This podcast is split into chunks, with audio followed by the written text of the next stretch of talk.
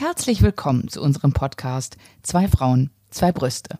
Ja, wir sind normalerweise nur ein Podcast, den man hören kann, aber zum Anlass des Weltbrustkrebstags hat der Fernsehsender Six uns die Möglichkeit gegeben, uns für drei Folgen auch live im TV zu präsentieren.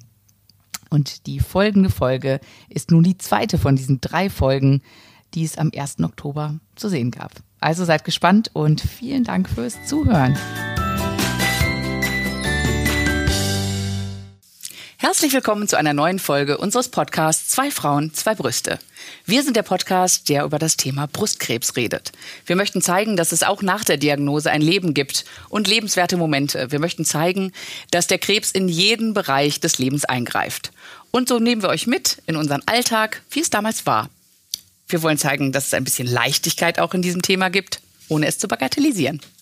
Genau, das ist unser Thema. Und ähm, wir sind zwei betroffene Frauen, also wir sprechen hier aus eigenen Erfahrungen. Alle Geschichten, die wir so erzählen, ähm, die haben wir tatsächlich selbst erlebt. Und ich finde, heute kommt ein richtig interessantes Thema. ich freue mich ähm, auch schon. Weil das ein Thema ist, das ähm, schwingt so mit. Das ist so ein stiller Begleiter der Diagnose an sich.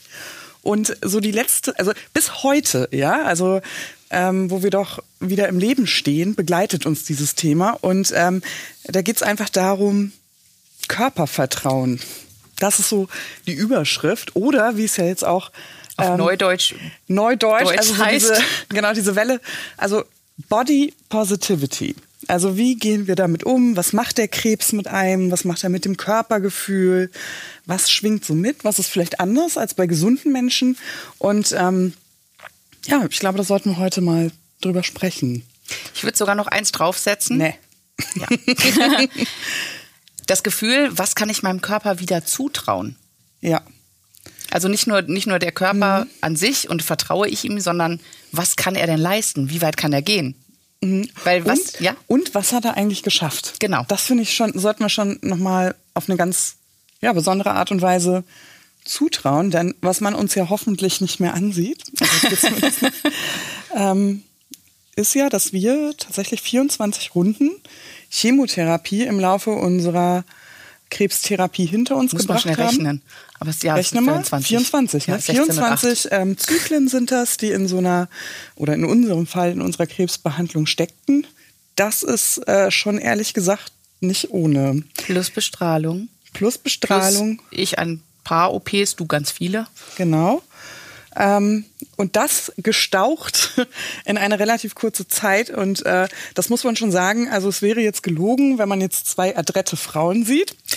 ähm, es wäre jetzt gelogen, wenn man sagt, ähm, man fühlt sich wie vorher oder man fühlt sich gesund. Also all das macht etwas mit einem, all das macht etwas mit einem Körper. Und ähm, für mich ist ein großer Aspekt dieses Körpervertrauen, weil das auch ganz, ganz eng mit dem Thema Ängste zusammenhängt. Ja. Also das ist, finde ich, für mich so ein, so ein Thema, das sich äh, schwierig abkoppeln lässt. Aber ich ähm, glaube, du hast was ganz Schönes gesagt am Anfang. Wir sind wahnsinnig stolz auf unseren Körper. Ja was der alles gemacht hat und geleistet hat. Mhm. Das muss ich schon, ja, das muss man so anerkennen. Aber nochmal zurück zum Anfang, Körpervertrauen. Ja. Äh, ich gehe tatsächlich nochmal so in diese Diagnosesituation hinein. Mhm. Und ähm, das war so ein Moment für mich, aus meiner Erfahrung heraus, wo ich mich vor meinem Körper richtig veräppelt gefühlt ja. habe. Das hast du, das hast du ganz treffend gesagt. Oder? Ja. Also es ist so, nicht real. Also man fühlt sich so vital und man fühlt sich so gesund und plötzlich ist da dieser Knoten. Ähm, und aus diesem Knoten wird eine Diagnose, aber man fühlt sich nicht krank, ja. aber man ist todkrank. Also man ist wirklich ganz, ganz ja. schwer erkrankt gerade. Und das macht irgendwie was mit einem. Also man fragt sich, warum habe ich das nicht selber gemerkt? Ja. Warum habe ich diesen Knoten erst, erst gemerkt, als er zweieinhalb Zentimeter groß war? Zufällig. Warum? Also ganz viele Warums schwören im Raum, ganz viele, hätte ich das verhindern können? Ähm, ganz viele ähm, Zweifel und äh, vor allen Dingen, warum hast du mir das angetan, du Körper? Also ja. an einem Körperteil, das, ähm, sage ich jetzt mal salopp, nicht überlebenswichtig ist. Also ich meine, hey, wir sprechen von der Brust. so, die ist nicht unwichtig. Also das äh, will ich ja gar nicht so sagen, aber warum? Ne? Warum ist das passiert? Ich genau. glaube, ich glaube auch, das ist dieses ähm, Grundvertrauen, weil normalerweise ist es so, du wirst krank. Du merkst, deine Nase geht langsam zu. Genau. Vielleicht kratzt es im Hals. Also irgendwas merkt man selbst bei einem Schnupfen oder so. Oder du hast vielleicht auch eine Blinddarmentzündung. Da kommen Schmerzen. Und das ist beim Krebs eben anders. Und mein Körper, also ich würde sagen, ich habe meinem Körper immer ganz toll vertraut. Der war immer schön gesund. Ja, Und wenn was war, so. dann wusste ich auch genau, okay, da, das geht's nämlich weiter. Ich habe eine Erkältung. Ich weiß jetzt, okay, ich gehe heute mal früher ins Bett und morgen geht's dann schon wieder. Und plötzlich Ja. ist es nicht nur so, dass durch die Diagnose dein Körper dich ein bisschen veräppelt hat, weil du hast ja nichts gemerkt, sondern plötzlich ist es so, dass du einen Schnupfen hast und du denkst, ist ja wie immer, weil du kennst ja deinen Körper. Ich meine, ich war ja auch schon über 40. Da hat man so eine gewisse Verbindung mit seinem Körper aufgebaut. Und ich denke mir, ja, ist ja wie immer. Ich lege mich einmal heute ein bisschen früher hin und dann morgen geht's schon wieder. Und während der Krebstherapie ist das aber nicht so. Du, du weißt gar nicht, du kennst deinen eigenen Körper nicht mehr. Ja. Weil der plötzlich ein kleiner Husten eine Lungenentzündung wird. Ja, oder auch so, ähm, weil sich ja auch so vieles verändert. Ne? Also ich sage ja immer so, ich habe ja so eine dankbare Haut, also keine reine Porzellanhaut oder so, mehr so eine treue Seele ist meine Haut, mehr wie so ein, So ein Buddy.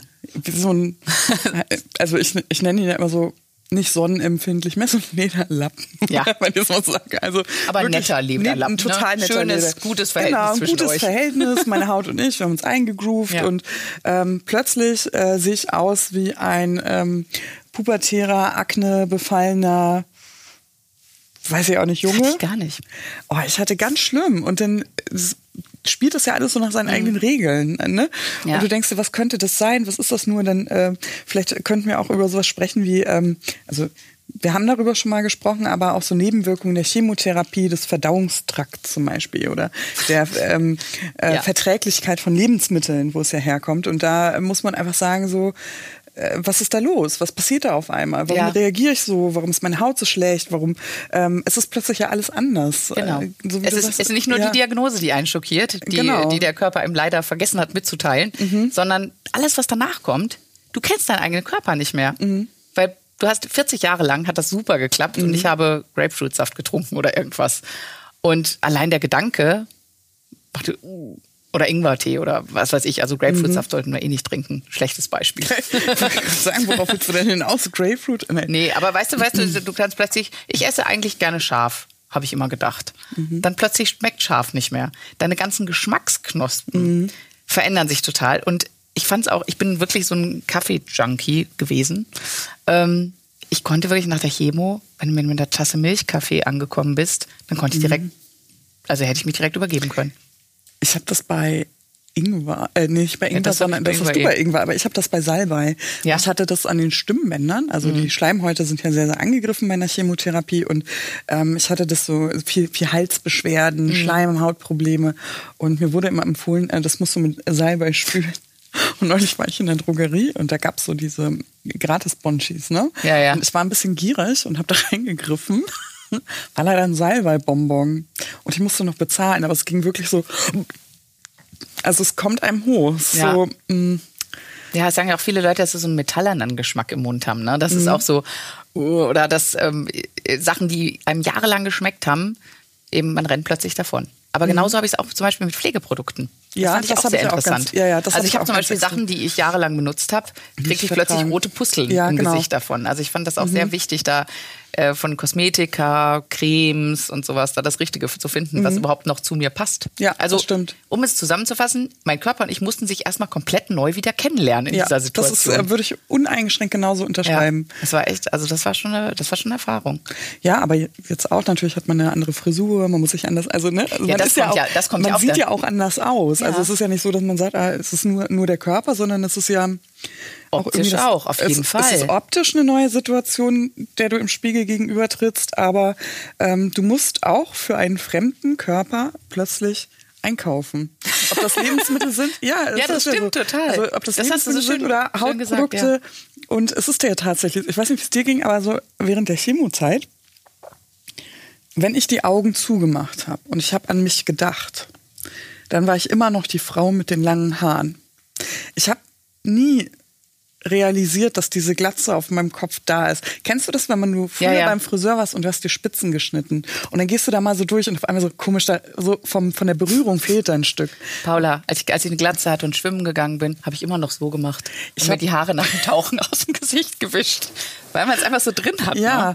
ich habe das mit dem ähm, Turbanhandtuch auf dem Kopf. Ja. Nach der Dusche so. Ja. Und dann irgendwann so, ach Gott, nee, das ist ja Quatsch. das ist ja Quatsch jetzt. Ja, man hat über so seine Rituale auch. Ja, ich, das geht- das ich, geht nicht ich mach raus. Das auch, Also- Mhm. und ganz ehrlich, ich habe jetzt eine Kurzhaarfrisur. Ich mache das immer noch, wenn ich tauche und hochkomme, dass ich mir die Haare aus dem Gesicht wische. Ja, kann ich, bin ich, also ich bin auch Ist so in der halt Bewegung so, drin ne? gerade, ja. Und ähm, ja, es ist tatsächlich so, dass man sich, das ist ja nicht synchron. Ja. So wie man an sich denkt und so wie man wirklich aussieht, das ist, ist so weit voneinander entfernt, dass man das Gefühl hat, es ist da jemand Fremdes. Ich hatte ganz oft das Gefühl so, ach, also ich hatte ganz oft das Gefühl, mich begrüßt der Krebs morgens im Spiegel, weil ich wache auf, ich habe vielleicht einen schönen Traum gehabt, ich war, keine Ahnung, bin mit meiner Familie am Urlaub, es war alles gut, die Welt war Friede, Freude, Eierkuchen, es war alles in Ordnung.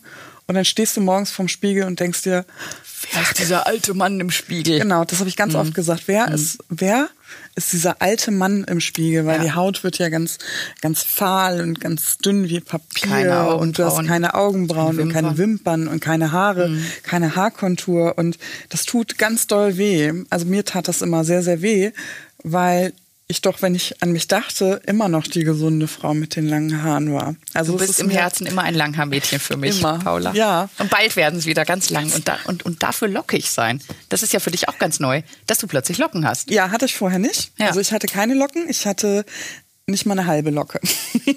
Spaghetti-Locken haben wir das immer genannt. Spaghetti-Locken, ja. Also ich hatte sehr, sehr dünne, aber lange Haare. Ja. Und ähm, ja, vielleicht kommt das äh, wieder, kommt, vielleicht kommt es wieder dazu. Vielleicht werden sie auch wieder kurz. Ähm, das ist ganz egal. Ähm, aber weißt du, für mich war das auch ein großes, ich habe ja so ein großes Ego schon, würde ich schon sagen. Und für mich war es immer auch ein Ding der Selbstbestimmung, Ja. das mir genommen wurde durch den Krebs. Also nicht ich habe gesagt, ich habe jetzt Bock auf eine Kurzhaarfrisur, Mhm. Ja. sondern ich habe es gemacht, weil ich krebskrank bin. Und das hat die Glatze mir morgens um 5 Uhr früh Mhm. immer wieder ins Gesicht geschrien, ohne dass ich vorher einen Kaffee getrunken habe. Und das ist irgendwie auch so eine Sache. Also das ähm, muss sich erstmal irgendwann synchronisieren. Ja. Und als ich mich selber wieder in dieser Frau erkannt habe, ähm, da hatte ich so eine Art Pixie-Haarschnitt. Also eigentlich sah ich so aus wie du. also, ähm, da, das werde ich nicht vergessen. Das war nämlich auch ein schöner Moment. Mhm. Äh, ich war mit meinem Sohn im Kino. Also Ja. ich habe einen kleinen Sohn, der ist vier Jahre alt gewesen zum Zeitpunkt der Diagnose und mit dem war ich im Kino. Und da war eine verspiegelte Wand. Also einfach, wie es halt in Kinos manchmal so aussieht, Ja. um Räume größer wirken zu Ja. lassen. Und es war, als hätte ich eine Freundin wiedererkannt, die ich sehr lange nicht gesehen habe. Ach, wie schön. Und es war wirklich so Gänsehaut. Und das erste, was ich gedacht habe, ist, da bist du ja wieder. Ach, ist das ja, schön. kriege ich auch wieder so Gänsehaut. Ja, das hast du wirklich so- schön gesagt Ja, jetzt. aber so, da bist du ja wieder. Und Ja. ähm, ab da war es so, dass ich dachte, ja, meine Haut ist anders, meine Haare sind plötzlich lockig, ich sehe irgendwie anders aus, aber ich habe mich da irgendwie wiedergefunden. Und das ist, glaube ich, so ein Prozess, in dem man so fällt, weil man ja, wie gesagt, mit so vielen Veränderungen ausgesetzt ist. Das, ist hatte ich bei der Glatze gar nicht. Also das war ein Punkt, mit dem ich mich echt sehr, sehr schnell angefreundet habe. Ich fand es hinterher blöd, als dann durch das Cortison mein Gesicht so aufgegangen ist, weil da kannst du dann halt nicht mit so Haaren kaschieren. Aber bis Ja. dahin, am Anfang, da waren ja am Anfang sind ja auch noch die Augenbrauen und die Wimpern da. Und da hatte ich plötzlich so, ich habe so viele Komplimente auch bekommen, dass die Leute halt sagten so, ach guck mal, ich weiß, du, du reagierst da anders auf diese Komplimente. Aber ich war, ich habe wirklich, ich habe mich so angeguckt, hab gedacht, du bist jetzt echt eine Type. Das ist echt, ganz cool eigentlich. Und am Schluss fand ich es halt doof, weil da das Gesicht halt dann so dick geworden ist. Ja. Aber am Anfang, muss ich sagen, dachte ich so, ach guck mal. Also am Anfang habe ich gesagt, also weil, weil ja tatsächlich noch Augenbrauen und Wimpern da sind. Ähm,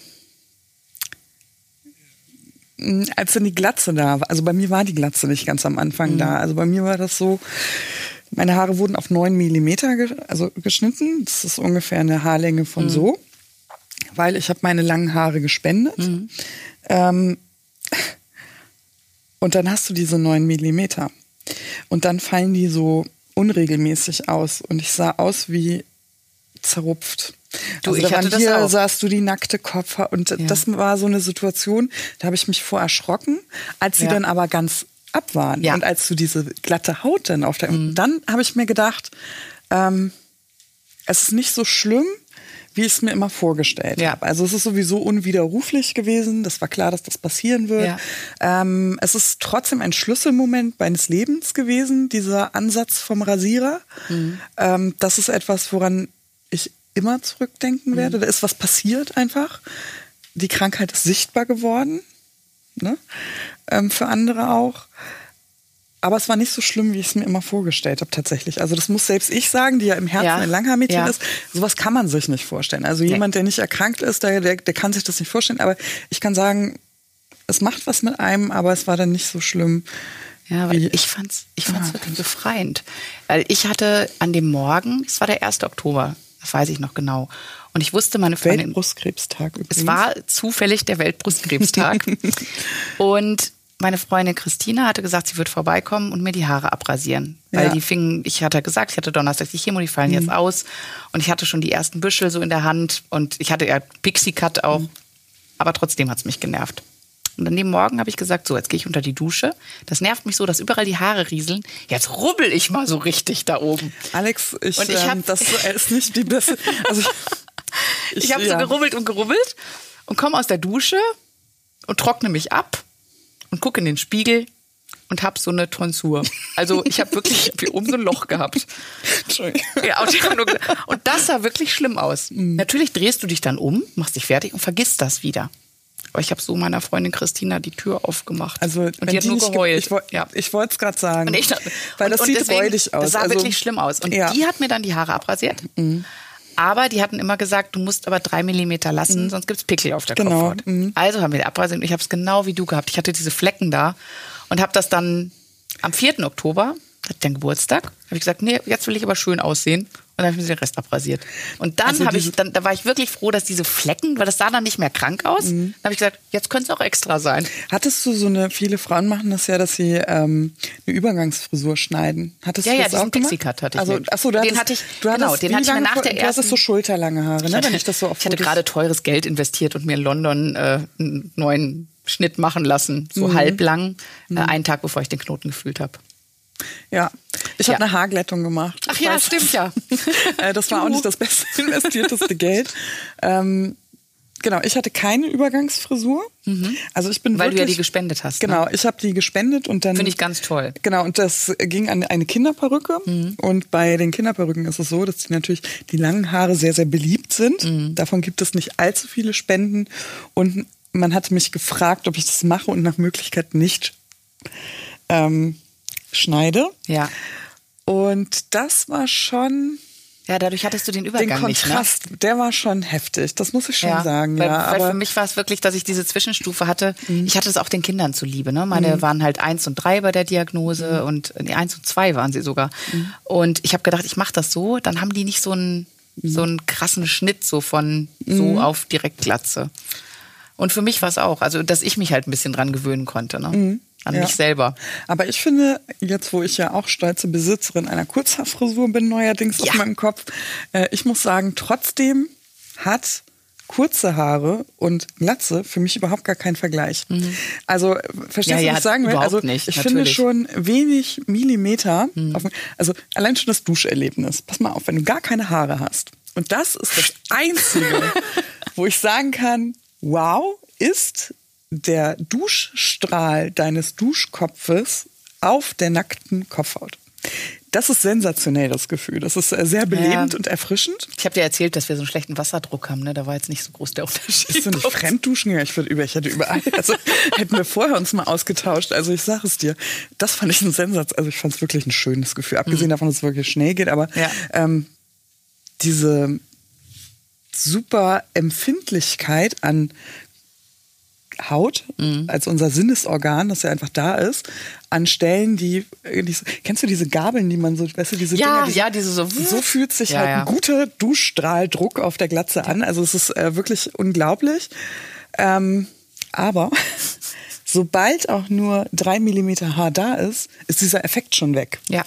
Ähm, und ich finde auch, dass wenn du Haare hast, hast du ja auch eine Kontur. Selbst Ja. wenn es nur drei Millimeter sind, die hast du ja völlig ohne Haar Ja, nicht. ja. Deswegen Du hast eine hohe Stirn ohne.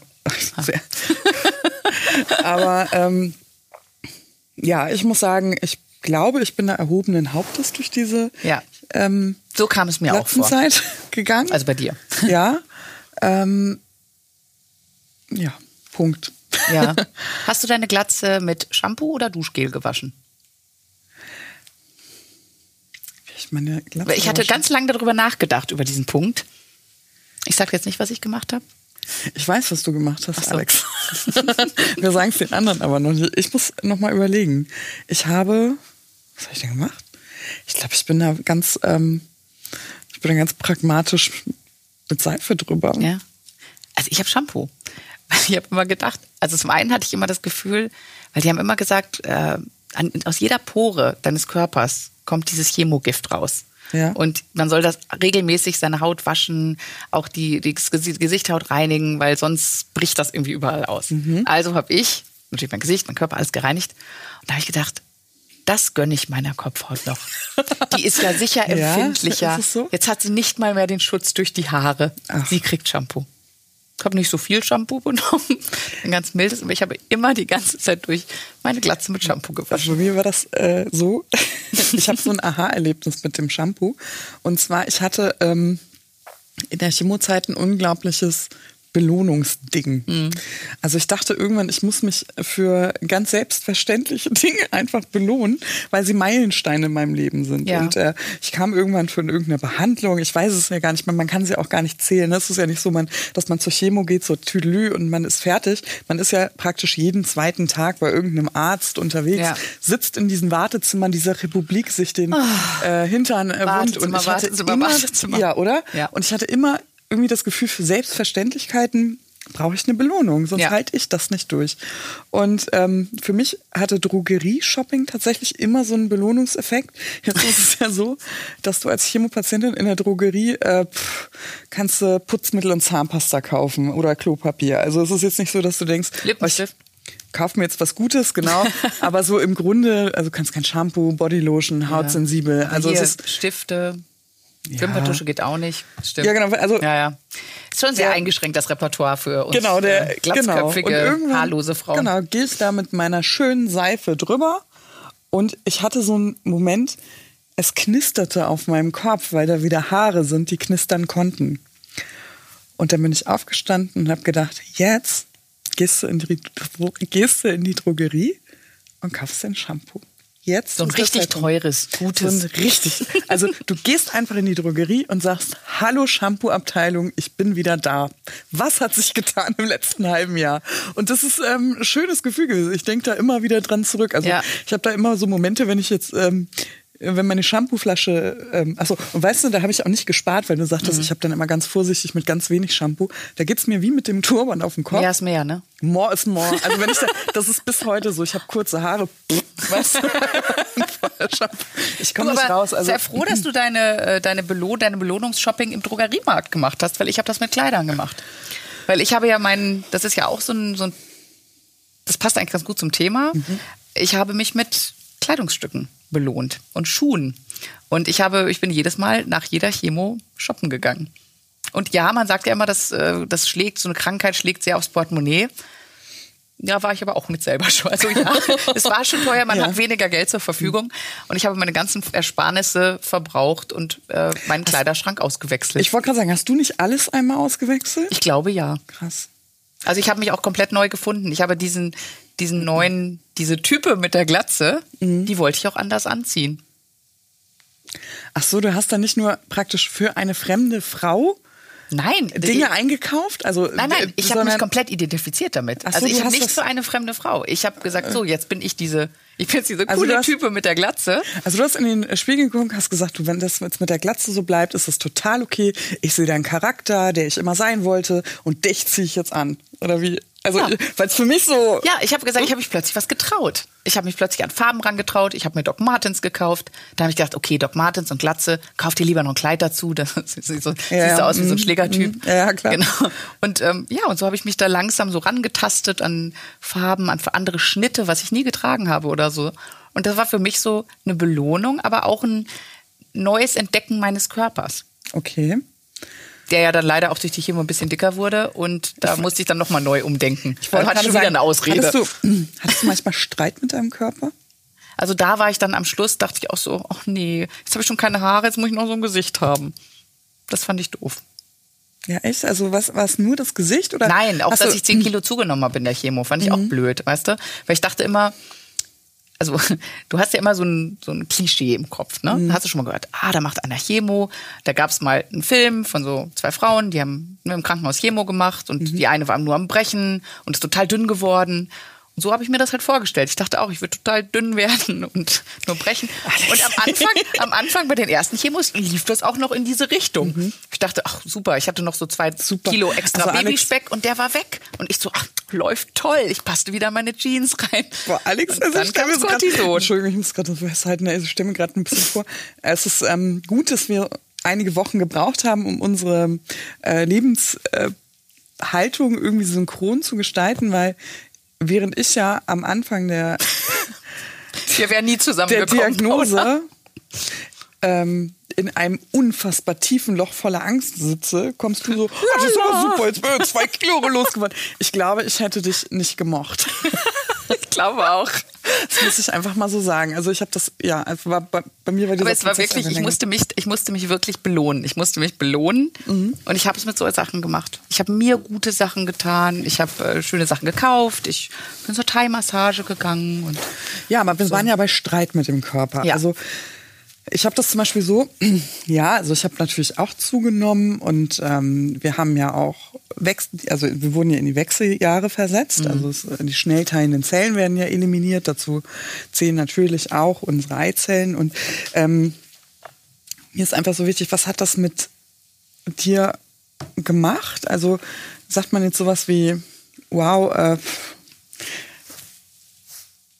ich habe immer gedacht, warum Ich- habt ihr das getan? warum habt ihr mir das angetan? Was war ich nicht gut zu euch? Oder habe ich irgendwie meine Weiblichkeit nicht gut gelesen? Also ich war einfach auch irgendwie so in diesem Warum-Prozess Ja. ähm, und habe mir einfach gedacht, was ist da passiert? Und als ich erfahren habe, dass ich einen Tumor in der Brust habe, der mich töten könnte, habe ich gedacht, raus, raus, raus. Ja. Das hat sich irgendwann wieder geändert. Also ich habe da wieder hingefunden. Gut, unterm Strich. also, aber ähm, das war ja nicht absehbar. Also es hat Ja. irgendwie auch damit was zu tun gehabt, dass ich ähm, meinem Körper nicht vertraut habe, weil ich das Gefühl habe, ähm, dass er mir etwas Schlechtes antun möchte. Also dieser Krebs, es ist ja eben nicht wie eine Grippe oder es ist ja eben nicht ein Virus. Ich habe mich nicht irgendwo angesteckt und es ist nichts Fremdes gekommen, was mir etwas getan hat, sondern diese Erkrankung, die einfach sehr, sehr schwer ist, weil wenn man sagt, du hast Krebs, dann kriegen die Menschen Gänsehaut und sie kriegen Angst, weil das eine Erkrankung ist, die aus einem selbst ja entsteht. Ich habe mich nicht angesteckt, das bin ich. Ich, Irgendwas ist ja. in meinem Körper defekt, dass sich eine Zelle mutiert und da passiert irgendwas und Mhm. mein Körper hat sie nicht erkannt und nicht zerstört. Das bin ich, das habe ich immer gedacht. Warum tust du das?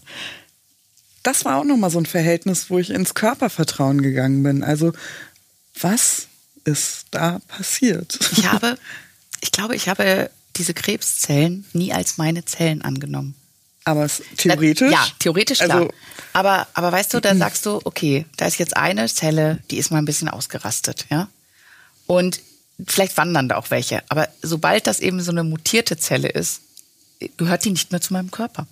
Das ist dann die, das ist die böse eine Zelle, die gegen meinen lieben Körper arbeitet, der hier wie bescheuert äh, weiße Blutplättchen herstellt, die ganze Zeit diese ganzen Chemos überlebt. Und also ich habe hab schon gesagt, Körper, das machst du ganz toll. Mhm. Das sind diese blöden Krebszellen, die jetzt nicht mehr zu uns bei der Familie dazugehören. also du hast sie quasi, quasi enterbt. Ich habe also sie du hast enterbt. gesagt, aber weil, weil faktisch ist es ja so. Also Vor du hast dich ja gesetzt habe ich sie. Klar, aber Ja. eigentlich ist es ja tatsächlich so, es Ja. ist nicht eine Erkrankung, die du dir selber zugeführt hast, weil du ein verdorbenes Lebensmittel gegessen hast, sondern es passiert aus dir heraus. Irgendwo hat dein Fehler ein Programmierungsfehler vielleicht? Ja, sowas? vielleicht ist es einfach ein Ditch, Ähm, hast du mal gesagt. Ditch. Ich, ja. ich sage immer, mein Körper hat einen Ditch und das ist draus geworden. Und ähm, damit habe ich mich sehr schwer getan. Äh, tatsächlich. Und weißt du, ich habe ja ähm, das äh, Ganze zweimal gehabt. Und ähm, ich habe mich dann einfach irgendwann gefragt, was ist, ähm, was ist da passiert? Mhm. Also was ähm, ist es vielleicht wirklich ein Fehler im System, was da passiert ist? Und ich habe meinem Körper sehr, sehr wenig zugetraut. Beziehungsweise ich habe es anders gesehen. Ich habe gesagt, irgendwas ist passiert. Ähm, dieser Krebs ist sehr stark. Kein Wunder, ich werde ja auch stärker. Also so ist. Ich habe es schon nicht als etwas Fremdes Ja. gesehen, sondern als Teil von mir Okay. selbst.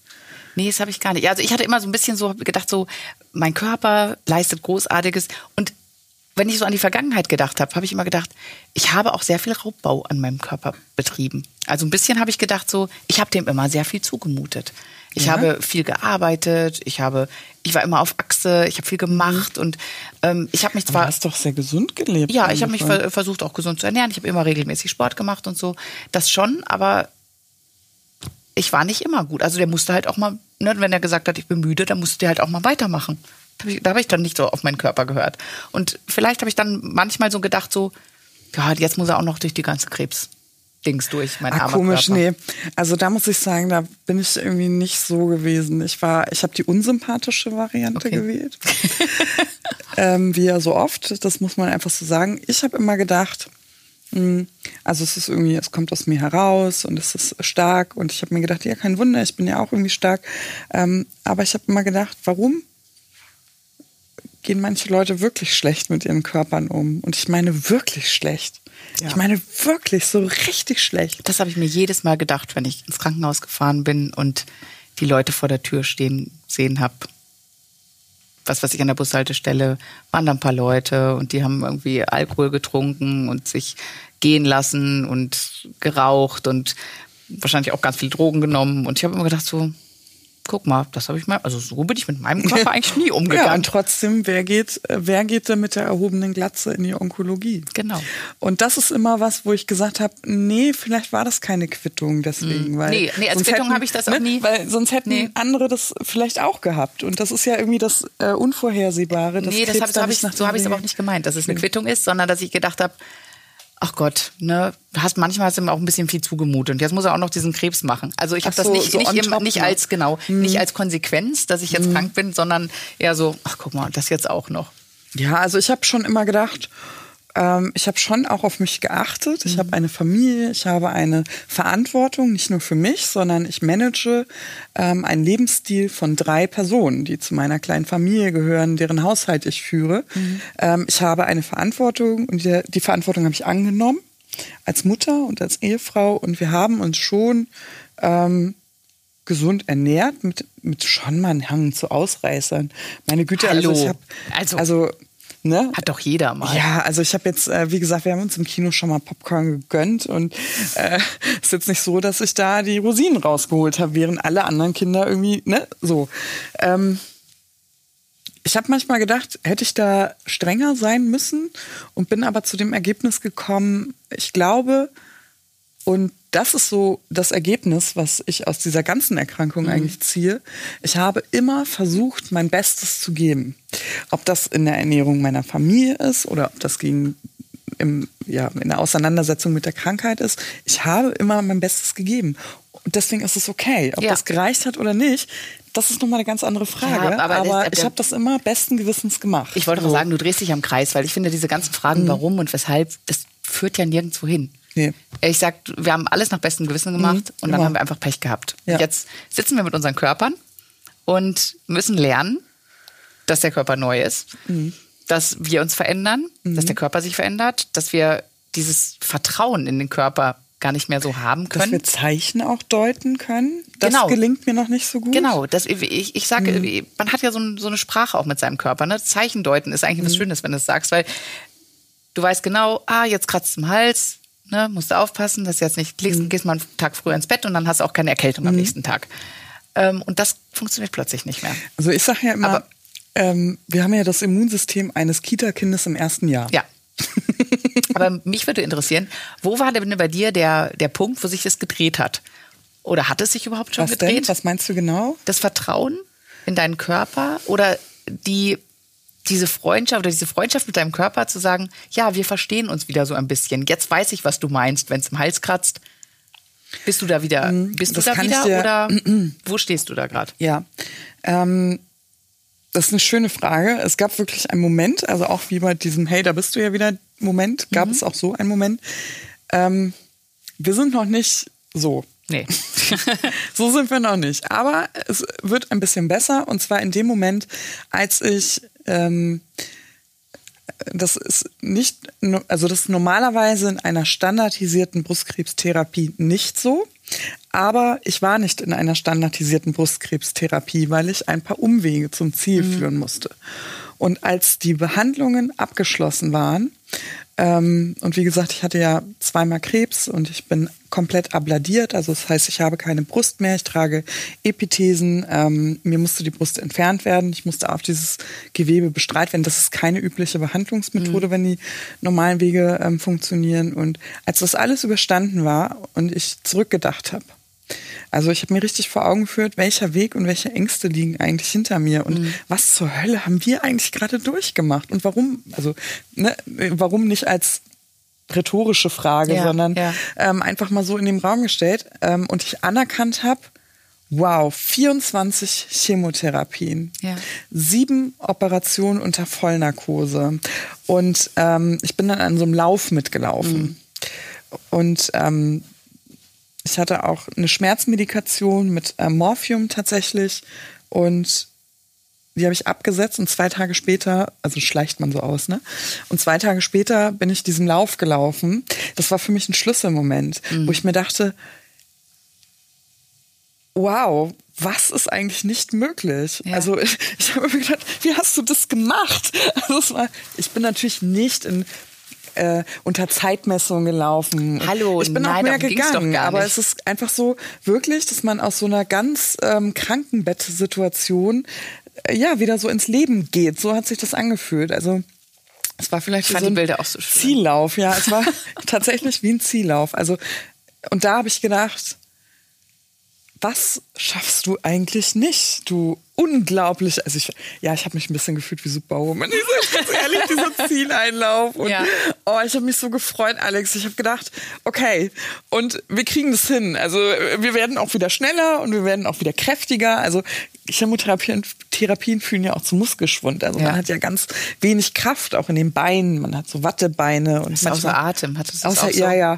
Und ähm, am Ende dieser ganzen Geschichte, da konnte ich morgens meinen Kaffeebecher manchmal gar nicht halten. Ich hatte keine Kraft in den Fingern. Und ähm, da muss ich dir ehrlich sagen, als ich diesen Lauf gegangen bin, da habe ich gesagt, und das kriegen wir auch wieder hin. So, und das wie war der schön. Moment, wo ich gesagt habe, und das kriegen wir auch wieder hin. Das, ja, war so ein Ja, du hast ja auch eine sehr, du hast es eben angesprochen, dass sie dir auch die Brüste abgenommen haben. Und das ist ja echt nochmal eine ganz andere Nummer zum Thema Bo- Body Positivity. ja. Aber man nähert sich an. Ja. Und ich habe eben, wo du das gesagt hast, fiel mir gerade nämlich ein, ich glaube, ich hatte auch, zwar jetzt nicht so einen dramatischen Schlüsselmoment, aber ich hatte ja nun auch dieses, ich finde, was ganz schlimme Momente waren, das war, wenn ich nachts aufgestanden bin, weil meine Kinder geschrien haben und meine Finger und meine Beine und alles war so steif. Ich hatte so eine Knochensteife. Mhm. Ich verstehe glaube, das, das, hattest du ja. auch, ne? Wo du, dann denkst du, du gehst aus dem Bett und so, oh, mhm. komm schon. Und du denkst, Und du oh brauchst je. erst mal so ein paar und du- Momente Du gehst und erstmal so gebückt Mhm. und bis du dann irgendwie so gerade wirst. Und dann kam das, das, das, das dass ich immer so geschnauft habe. Mhm. Ne? Also ich bin trotzdem auch bis zum Schluss bei meinem Onkologen immer habe ich die, die Treppe genommen und nicht den Aufzug. Echt? Zweiten Stock. Ähm, ich habe alles gut. ich bin auch immer noch Fahrrad gefahren, aber ich habe alles so langsam gemacht. Mhm. Und wir haben so bei uns vorm Haus so einen ganz kleinen Berg. Mhm. Da musste ich immer das Fahrrad hochschieben. Ich habe das nicht mehr geschafft. Und der Tag, als ich da bis oben hingefahren bin mit dem Fahrrad, da habe ich gemerkt, guck mal, Hast du dich auch ein bisschen ja gefühlt wieder. wie es- äh, Superwoman? Also ein bisschen schon. Äh, Ja, das sind einfach so, also ja, vielleicht ist es ein bisschen größenwahnsinnig. Und natürlich trägt einen sowas wie Hoffnung durch die Erkrankung. Das ist ja ganz klar. Sonst müsstest du ja die Augen zulassen und dich hinlegen. ja, und das ist ja vorher immer nur Abbau, Abbau, Abbau. Genau. Und plötzlich merkst du, Genau, irgendwas es geht- verbessert sich gerade. Richtig. Und dann denkst du dir, wow, es gibt etwas, worauf ich wieder aufbauen kann. Also ich finde das irgendwie auch so, das kann man in Worten gar nicht beschreiben. Ja. Also wenn man das fühlt, ähm, das sind dann wirklich so, bei mir nämlich auch, ich wohne im mhm. vierten Stock ohne Fahrstuhl und ähm, ich habe dann immer im dritten eine Pause gemacht und als es nicht mehr ging, also wirklich so ganz alltäglich. Ja, ja, Momente, das sind so ganz kleine Sachen wieder, manchmal, ne, ähm, ne, wo man sich dann so freut. Oh, da hätte ich am liebsten mich feiern lassen. da habe ich gedacht, ey Leute, ich bin Oben, wo ist das Konfetti, wo ist, warum feiern wir das ja, nicht? Ja. Ja, das sind so Sachen, wo man sich denkt, ich hol's mir gerade zurück. Also ja. mein Alltag, den ich ähm, manchmal vielleicht auf dem Weg auch ganz verloren geglaubt habe. Ja. Und ähm, ich hätte das auch ähm, bezahlt. Ja. Also ich hätte auch gesagt, okay, dann gehe ich halt nicht mehr den vierten Stock hoch, aber lebe ich dafür länger, ginge ja. das. Also ich hätte das schon immer eingetauscht, aber weil man halt auch beides nehmen kann. Warum sollte man ja. da irgendwie zögerlich sein? Ja, spannend. Ja, dann kommt der nächste Schritt natürlich. Ne? Dann sagst du, okay, wann traust du deinem Körper jetzt wieder was zu? Das finde ich auch noch so eine ganz spannende Entwicklung. Ja, Dass stimmt. du sagst, okay, jetzt bin ich an so einem Punkt, wir nähern uns wieder an, mein Körper ja. und ich. Wir haben langsam wieder so ein Vertrauen zueinander. Mhm. Aber was traue ich denn meinem Körper zu? Oder traue ich ihm vielleicht manchmal schon zu viel zu? Wie war das, das fand ich dir? so ein Balanceakt. Es fand ich sehr schwierig. Ist, bist du immer noch? Immer noch, ja. immer noch. Mhm. Also ich, ich habe es immer noch, dass ich ganz oft über meine Grenzen gehe, mhm. weil ich meinem Körper zu viel zutraue mhm. und denk so, ja, läuft ja wieder alles. Mhm. Und ganz schnell wieder in dieses, ist ja alles wieder gut. Ich kann das alles wieder mhm. und ich kann es halt nicht. Also du fällst von Superwoman zu Scheiter, Heiter. Scheiter, Scheiterheiter, genau. Okay, geht mir genauso übrigens. Ja, ne? Also tatsächlich teile ich das ähm, mit dir. Mhm. Ja. Also ich habe, ich glaube, dieses, ähm, du sprachst es mal an, also dieses Fatigue-Syndrom, das mhm. ist dieser Erschöpfungszustand nach einer langen ähm, Therapiephase, ja. der sich auch nicht wegschlafen lässt oder so. Also ich nenne es immer so ein bisschen der Körper-Burnout. Also der Körper ist einfach satt mit äh, irgendwelchen Wiederherstellungen von gewissen ja. Leistungen als ich das in meinem Leben integriert habe, diese Müdigkeit, also dass ich damit gut leben konnte, ähm, das, das ist ein ganz langer Prozess. Also es mhm. hat viel mit Selbstüberschätzung zu tun, ganz Total. oft. Grenzen Ehrgeiz. überschreiten zu tun, mit Ehrgeiz zu Ego. tun, Geduld. Also nur um so Schlagworte in den mhm. Raum zu werfen. Und ja. das ist nicht immer schön, weil wer stößt schon gerne an seine Grenzen. Da habe ich schon mal so ein, ja, da bin ich auch so ein bisschen ambivalent. Ne? Also ja, es gibt Tage, da möchte ich meinen Körper huldigen und sagen, wow, wie du das gemacht hast, super, wuh. Und es gibt Tage, wo ich sage, also, warum kannst du einfach nicht eine halbe Stunde zum Sporttraining gehen? warum nicht? ich habe wirklich, nee, aber das ist wirklich, wo ich dachte, ne? da werde ich richtig sauer. Ja, ich auch. Ich richtig, weil ich möchte halt immer gerne viele mhm. Sachen machen. Ich möchte jetzt wieder im Leben sein. Mhm. Ich möchte an diesen ganzen Sachen teilnehmen. Mhm. Und mein Körper schleppt sich so ungefähr von der Arbeit gerade noch nach Hause und ich denke mir, oh Gott, jetzt muss ich noch die Kinder abholen. Ich ja. schaffe das alles und nicht früher mehr. war das ja so, ich weiß ja nicht, wie es bei dir ging, aber früher war das so, ich habe ähm, gearbeitet, den ganzen Haushalt gemacht aber auch noch abends mal eine Küche renoviert. oder ja, Freunden ich beim bin auch Umzug so eine, so eine Nachteule. Ja, ich auch. Ich mache dann abends noch, dann bastel ich noch oder nee und so. Mhm. Und jetzt ist es aber so, ich bin froh, wenn ich 8 Uhr schaffe ja, geht mir und auch ins Bett so. gehen kann. Also mein Tag ist auch ähm, eher früh zu Ende. Ja. Und trotzdem muss man sagen, natürlich... Ähm, die Dankbarkeitskeule kommt natürlich zurück. Ich glaube, wenn solche Probleme wieder Raum haben, für uns, ähm, dann ist das grundsätzlich ein gutes Zeichen. Ja. Und die Perspektive zu sehen und Luft nach oben zu haben, ist eigentlich auch immer eine schöne. Ne? Ja. Damit sind wir eigentlich schon fast jetzt beim Ende. Das ist eigentlich schon ein schönes Schlusswort, die oder? Die Zeit rennt, finde ich auch. Die Zeit rennt. Aber Vertrauen in den Körper zu haben, und sich um Alltagsprobleme einen Kopf zu machen. Ist auch Arbeit. Ist Wie eine Beziehung. Es ist Arbeit, Wie eine Beziehung. aber es ist was wirklich Schönes. Genau, ja. wie es ist. In dem Sinne. Macht's gut, ihr Lieben. Vielen Dank fürs Zuhören und äh, hört doch rein bei Zwei Frauen, zwei Brüste, überall, wo es Podcasts gibt.